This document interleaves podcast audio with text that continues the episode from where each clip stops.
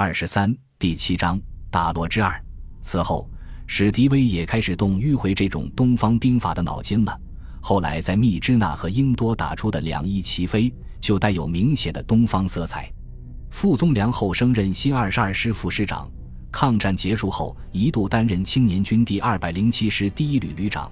他对内战兴趣不高，解放战争中寻机去台湾任职，总算全身而退，没有落到被俘的下场。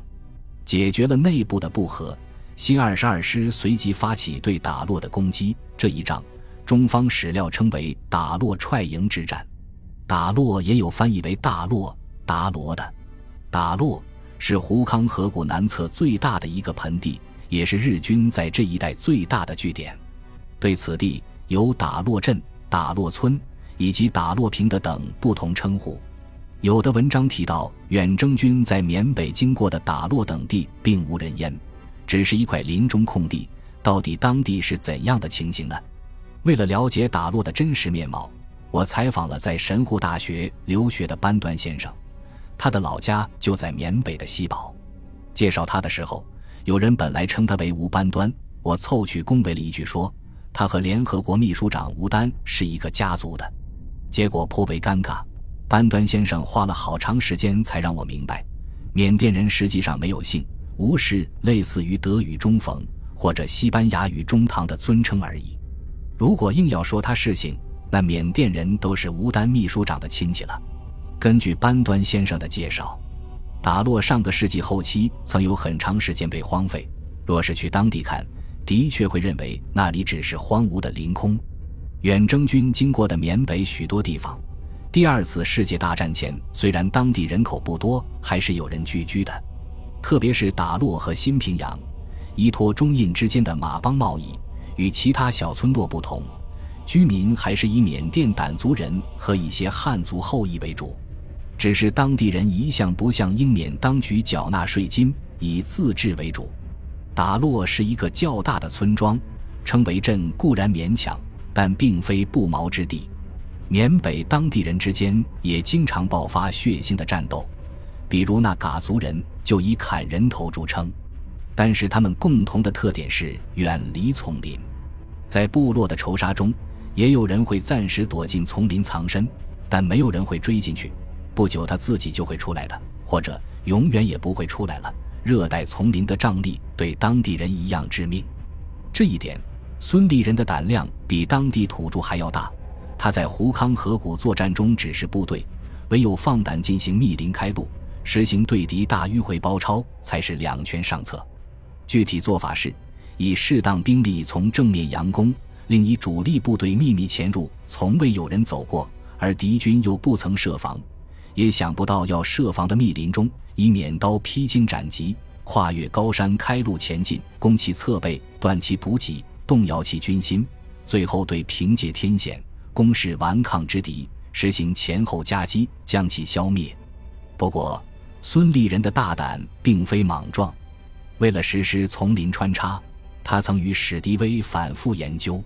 史迪威为此责成美方负责部门，为中国远征军全力提供丛林作战所需的热带病预防针。令人哭笑不得的是，许多在战场上敢打敢拼的远征军官兵。竟然在注射预防针时出现晕针现象，倒成了一件战场上的花絮。穿越丛林的大规模穿插战法，在缅北丛林中打中了日军的要害。田中新一平线设置的多道防线，都是在这种穿插中瓦解的。与孙立人这一战术可以媲美的是黑土地之胡林彪创造的工程术，在解放战争初期。缺乏大规模攻坚经验的共产党军队，曾多次受阻于国民党军在城市中组织的街巷防御战。林彪本人就曾在四平吃过陈明仁的亏。经过四平之战，爱琢磨的林彪终于想出了攻坚的妙招。他麾下的第四野战军攻城时不走街道，而是从建筑中开路，遇防拆防，遇墙拆墙，强行打开新路，直取敌军要害。这样一来，敌军部署的巷战攻势就都成了摆设。在进攻天津、锦州的战斗中，林彪的部队依靠这种战术，使号称固若金汤的国民党军防御体系在极短的时间内崩溃。此后，国民党军在防御作战中对林彪闻风丧胆，很少有据城顽抗的勇气了。虽然林、孙两人并非一个阵营，但军事才能上的亮点却颇有相似之处。缅北爆发战争以后，当地居民大多逃走，或随中英军队退向印度。或南下到缅甸南方较为繁华的地方。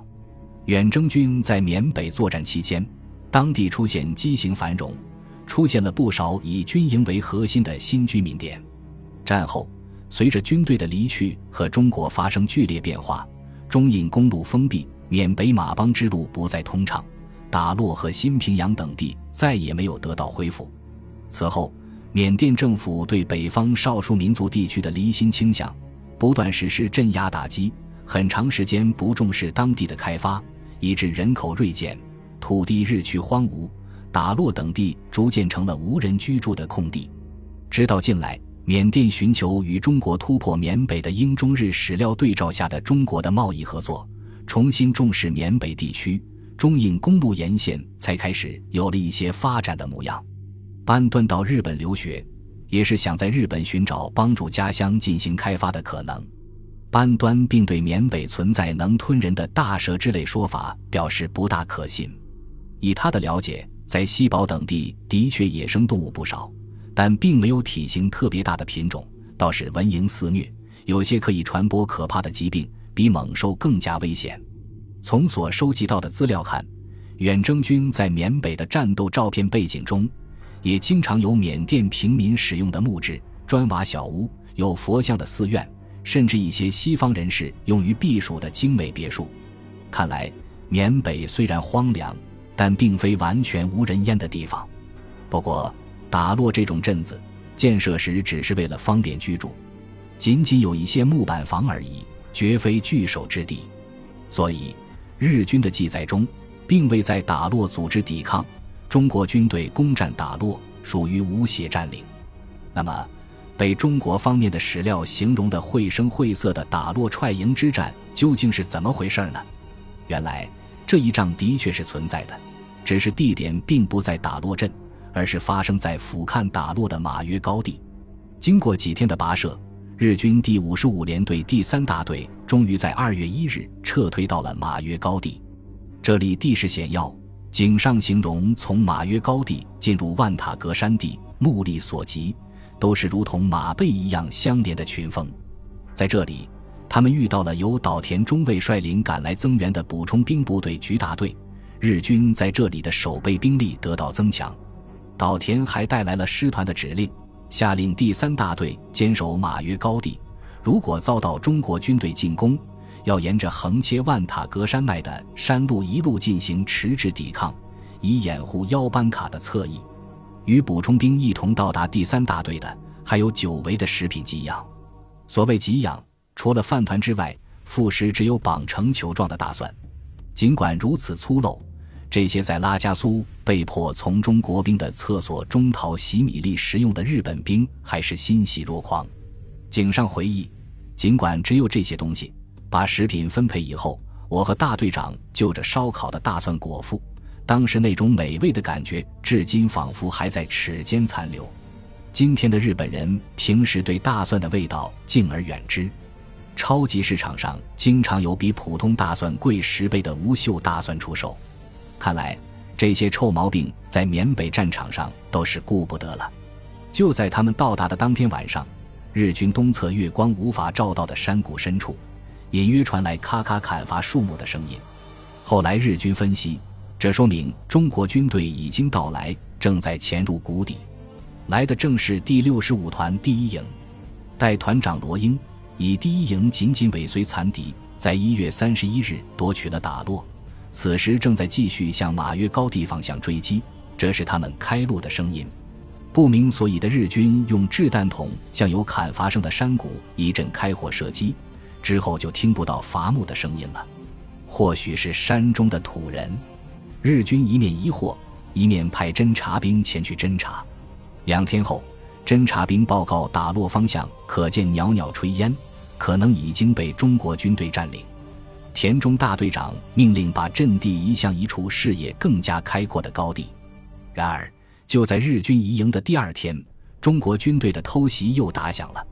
当时，井上贤大尉正在大队部的隐蔽部里，我刚想走出去把腰身直放松一下，周围非常近的地方忽然传来爆斗般的冲锋枪射击声和敌人的喊叫声。我和大队长几乎同时掏出了手枪，情况很快判明，连队炮阵地遭到一队中国潜伏部队的突然袭击。我从掩体向外看，竟然看到了敌军穿着绑腿的脚。就在这时，连队炮兵中队的素水大尉赤手空拳跑了进来，报告连队炮兵阵地已经被中国兵攻占。本集播放完毕，感谢您的收听，喜欢请订阅加关注，主页有更多精彩内容。